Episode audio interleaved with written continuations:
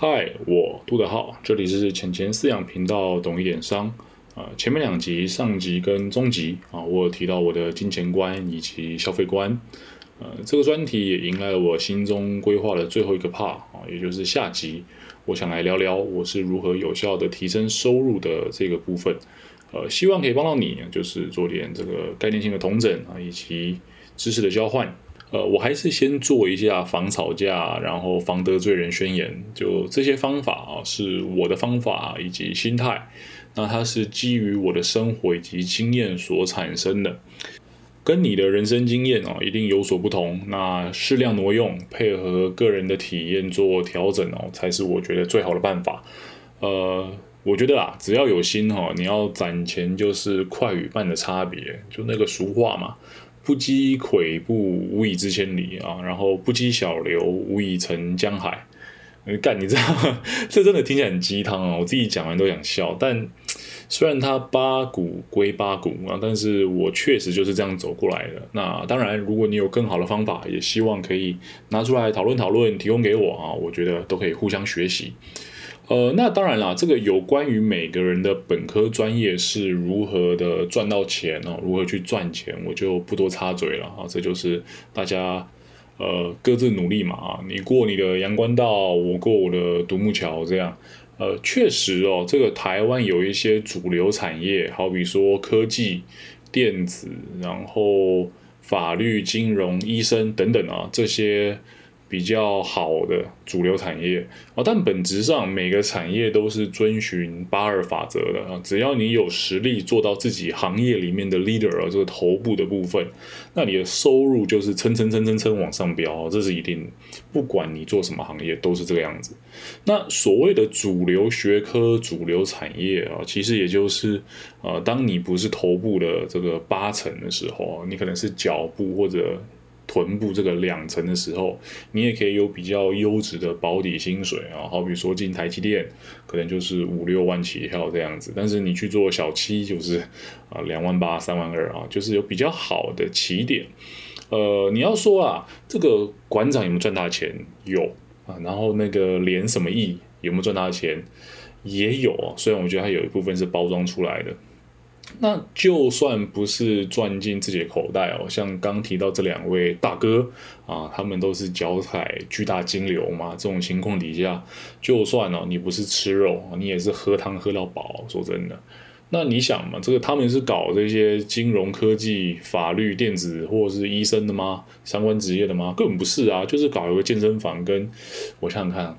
跟精品贩卖啊，就就这样讲啊，我怕出事。就搞健身房跟精品贩卖的嘛。要说他们有一些呃机缘巧合，这是肯定啊，每个人都带点运气。但他们两位啊，自己个人的努力应该也是少不了。那当然啦，时至今日有一些争议存在，但他们一定也是曾经努力过这个样子。呃，回到我自身哈。我的本业啊，可能无法跟大家公开，怕这个雇主会有所顾忌。那我的薪水收入大概就是四十 K 左右，偶尔可能可以帮公司的分点啊上上专业课赚点外快这个样子。呃，全年大概是领十三个月吧，我没有特别去算哦，就是比平凡人再好一点点这个收入区间。那那你这样一听，可能说，哎干，那你这个已经快要碰到台湾收入的中位数啊。呃，你要这么说也没有错。我前两天看那个台湾收入中位数大概是四十二 K 上下。那我我只能说，在这个本业上面，我也努力过一段时间，就算是一种嗯付出与回报吧。那啊没意外啊，我的同事们啊，每个都是超过台湾中位数这样。那当然了，我也是曾经一个月只可能领二十 K、十八 K 过。只要只要你不是富二代，我相信大家都一样啊，就是有开始就会有收获。那我现在正好就是处处在一个这个往上不足、往下有余的阶段，普普通通的这个平凡人这种感觉。那那那你如果哈拿这个四十 K 啊，然后乘上，我们就抓两年好了，我们是七百天嘛，抓两年二十六个月。那四十 K 乘二十六，大概也就是一百万出头一些哦。呃，如果你的工作是可以不断深挖的哈，你的专业是可以不断提升的，然后你的薪水天花板很高，这一类型的工作，你你就慢慢努力，肯定是没错的。这个爬久了，有一天就是你的。但你如果嗯，只是一个领死薪水的上班族，那我觉得来一点业外收入的部分啊，就是我最想要去同整跟分享给大家的部分。呃，这个业外收入哦，我觉得是绕不开第二专长啊，或是个人兴趣变现啊这样子的方法。呃，这个话题的起头，我想先问问各位。你会怎么样去介绍你自己呢？或许是我叫王小明啊，是个计程车司机，或者我是林小美啊，我是豪斯公司的人事秘书这样。哦这很有可能就是每个台湾人会有的一种正常反应与回答。那当然了，这无关优劣哦，就是一种国情啊或环境所导致的。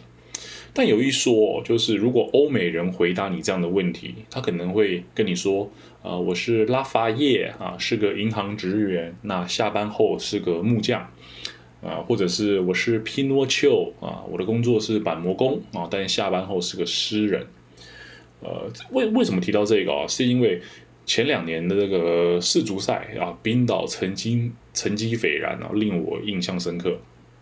呃，他们冰岛的球员呐。多半不是全职运动员而是什么牙医啊、导演啊等等哦。那踢球踢一踢也可以拼到世足赛这样，呃，可能啦，有经过这种媒体的渲染或是加油添醋，这个可信度没有到非常非常的高哦。但我想这里有一个核心的概念，是在他们的文化之中，上班或许就是为了糊口。但是下班后才是个人的世界啊，以及个人精神的一种展现。呃，那这些下班后啊，下课后的生活，往往会带来一些意想不到的收获啊，这是我统整出来的。那你或许会问，哎，靠腰哦，那个上班的时候都已经被上司骂到臭头，或者遇到一堆呃机车的客人，已经精疲力尽了，我还要怎么样在下班搞这种所谓的啊自我实现？呃，好问题，我先讲讲我自己的历程与解决方案好了。嗯，在大学的时期哦，除了我的本科以外，我还对摄影非常的有兴趣。呃，我原本也没打算作为这种这个赚钱的路子啊去培养它，就是单纯上了大学，脱离这种死读书国中高中的阶段，啊，也算是考到一个段落了。考完这个统测我是念高职的。同时，我又审视了一下自己啊，发现哎，我没有什么可以说得出嘴的兴趣与爱好，我就想培养一下啊，试图让这个学生生活看起来不要那么单薄、那么单调。呃，那因为我喜欢看电影，所以就对摄影产生了这个基本的好奇。一开始啊，我也只是打算拍拍风景照，或是记录生活中的这种点点点点滴滴啊，以及一些奇特的瞬间。哦，我也不刻意去做，我不当成一种压力，就是慢慢的累积以及吸收啊，这个摄影的部分。呃，正巧我升大二时参加了这个服务性质的活动，啊，需要有人做活动记录，呃，顺理成章我就混了一个位置啊，就是顺便赚赚服务时数这个样子。啊，同时啊，我也向当时带领我的学长啊，了解了一下这个影片剪辑的相关技巧以及知识。那之后，为了让自己的作品看起来不要那么鸟，那么像外行人的这个产出的成品啊，所以我更勤奋的去查阅了相关的美学啊，或者是剪辑等等的书籍，以及看了蛮多外文的 YouTube 频道。呃，至此为止哦，都是出于一种热情哦，所以我做起来也不特别累啊，也不会干预到太多本科系的学习，就是拿那种你知道大学男生放学后打电动时间，我去做一个了解以及自我精进这样。那后续我靠着摄影以及剪辑的专长赚到钱哦，也完全是一个意外。我没特别去接商单啊，我只是做做身边人的这种影像记录需求啊，也让我赚了大概两个或三个十万这个样子。有一度哦，甚至这个影像处理所赚到的收入啊，比我这个本业还高出一小截。那现在是慢慢没有做了，但是这些摄影的能力哦，也时不时会在我的本业工作中派上用场哦，让我偶尔会有这种出彩的高光的这种时刻。呃，讲到哪？哦，扯远了，扯远了。这个以我而言啊，就是我从求学时就不断累积某项特定啊，并且感兴趣的专长。那因为感兴趣哦，所以我不会有时间的成本压力。那我投入一些些小小的资金，也不会觉得啊很心痛哦，也不会有这种无法持久的问题。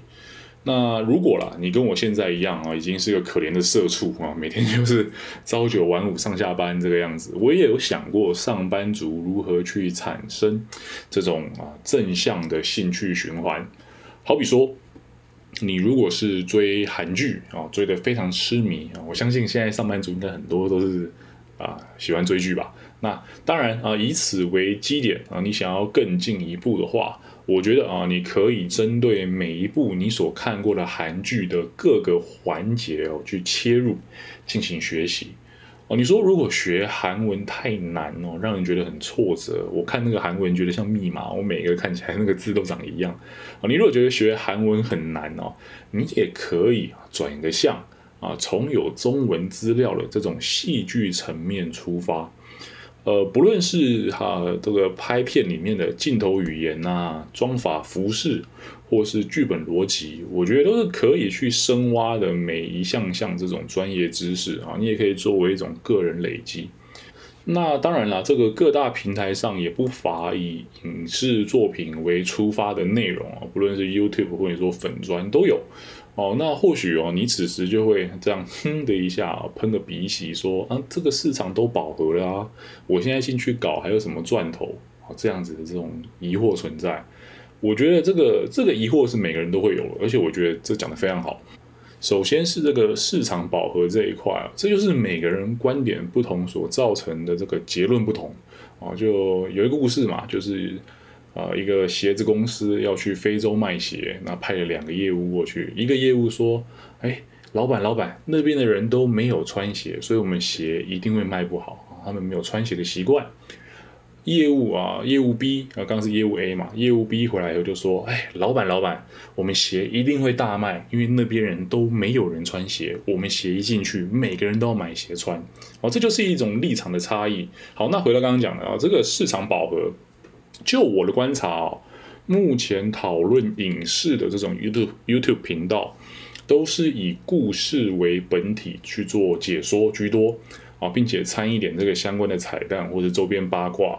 好比说，呃，抄什么方啊？好比说，古古什么墨啊之类的啊，但非常少见。从刚刚有提到的所谓镜头语言、装法、服饰以及逻辑剧本啊，剧本逻辑去出发的，我觉得这就是一种全新的市场啊，做不做得起来就看呃各自造化以及如何去发挥。再来啊，说到这个赚头啊，有没有 money money 可以赚哦？这个专长或兴趣变现是绝对不可能。绝对不可能在第一时间赚到钱的，不用想啊，要可以做一份力赚一份钱哦，就是出去卖专业、卖体力、卖时间啊。你可能没办法当医生、律师、工程师，那就找个小七或是麦当劳啊，这种职业都好啊，不分贵贱，只要能糊口的，就是好工作。呃，专长啊，以及兴趣变现的优势是在于，因为是个人的兴趣啊，所以累积的这个时期不会有太大的压力或是收获问题，就是慢慢做，慢慢栽嘛，等它一天开花结果这样。呃，本来哦，这些行为的回报就是在进行的过程中，你已经获得了满足，剩下的对吧，都是额外的添头这样。例如啊，你看韩剧本身就是娱乐。那研究这些相关的知识啊，对其深挖，你就可以获得一些嗯，算是知识上的满足啊，也不要有额外的压力这样。那你做这个知识分享啊，它可能就是，如果你运气好的话，可能下个月你就会因此赚到零用钱。那如果运气不好，你可能就是十年磨一剑啊，或者这件事情就跟着你一起入土为安这样。那呃，倘若啊，你不想牺牲自己的爱好兴趣来赌哦那种微不足道的赚钱机会，还有一种这个类似的概念哦，叫做 show your work 啊，就是记录并且分享你平时的工作啊，无论是机师啊、厨师、开卡车、摄影师、小气店员哦，都一定有这种各行各业的神秘面纱或者有趣的 mega 啊跟小故事哦，可以把这个同事隐私啊以及商业机密的部分稍稍处理一下，然后同整同整，稳定的发在社群平台上。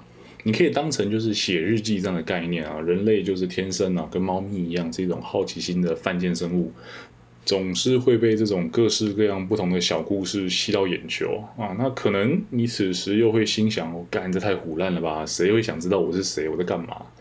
呃，好，那我来给你举个例子啊。你知道《做工的人》这部剧吗？它原本也就是一个工地工程师他的十余年的这个经验总和。那呃，谁知道他一出书？啊，就打出了好成绩，有改编成电视剧，还有改编成桌游啊，所以我觉得千万不要小看自己。